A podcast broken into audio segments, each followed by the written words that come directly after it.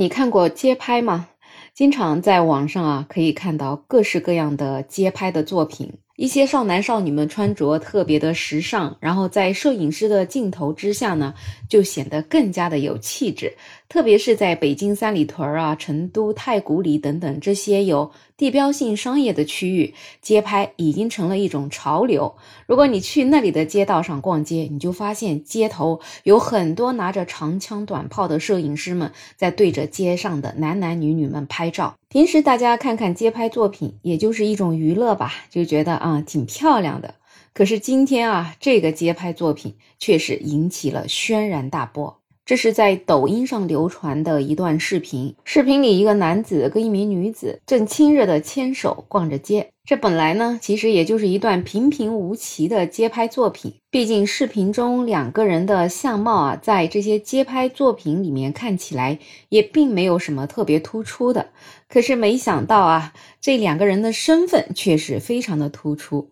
最终发现呢，这名男子是北京环球工程项目公司的一位领导，就是一位国企的干部，而女子也并非他的爱人。大家知道这个消息之后啊，顿时就炸了锅，而这个视频跟这个照片也迅速在网上啊、朋友圈啊给传开了。有大河报的记者呢，也采访了这位街拍的摄影师。这个摄影师说，他视频发布之后就被举报了。因为当事人呢也是私信了他，所以他就把视频删掉了。因为街拍本来就应该尊重出镜人的意愿。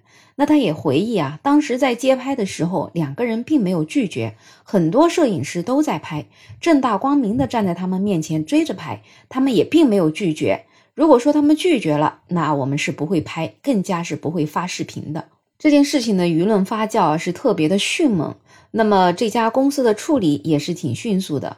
这个环球公司在上级单位中国石油集团工程有限公司北京项目管理分公司就公开回应，通报免去了这位国企领导胡继勇的相关职务。不过，面对外界议论纷纷的国企领导出轨女下属等等传闻，这家公司并没有做出。那我们回看这件事情本身啊，还真的是万万没想到，街拍有一天还能成为反腐倡廉的最好的一个工具。可是也有人在质疑，像这样的公共场合街拍会侵犯公民的肖像权吗？这个摄影师在未经他人允许的情况之下，就把他人的视频、照片发到了网上，他需要承担相应的责任吗？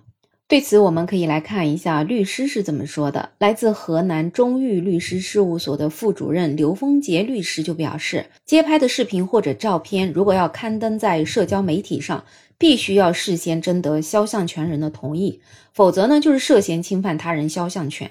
即使目前这个作者已经把这个视频删除了，可是呢，对于当事人造成的影响，依然在网络上呈现了扩大的趋势。如果当事人追责的话，那么这个拍摄者是将要承担侵权责任的。根据民法典第一千零一十九条的规定，未经肖像权人同意，肖像作品权利人不可以发表、复制、发行、出租、展览等方式使用或者公开肖像权人的肖像。一旦涉嫌侵权的话，权利人可以依法向法院主张权利。对于律师的说法呢，还是有一部分人啊觉得不太认同。那么今天呢，九派新闻也在网上做了一个调查。对于街拍这个事情，摄影师应该担责吗？那么有十一点三万的网友觉得不应该，当事人并没有拒绝被拍，而觉得摄影师应该担责的人仅仅只有三点二万。也就是说，大多数人都觉得这位摄影师不应该要担责任，毕竟在拍他们的时候，他们也没有拒绝。而且也有人说啊，其实这个就是一个伪命题的调查。毕竟啊，这位胡总作为国家公职人员和国企的负责人，他本身就应该接受人民群众的监督。如果你不想接受监督，那么你可以辞职。而且你自己跟别的女人跑到大街上正大光明的牵手，那么别人拍了你的照又有什么关系呢？所以啊，幸亏是有这个拍摄者，否则的话，这些领导们就都可以胡作非为了。所以这压根儿不能叫偷拍。这个就叫人民群众有监督的权利，甚至还应该给这个摄影师一个奖励，毕竟他挖掘出了潜伏在我们人民内部的一个蛀虫。不知道你怎么看待这个街拍事件呢？如果你走在大街上，有人拿着长枪短炮对着你拍，你会拒绝吗？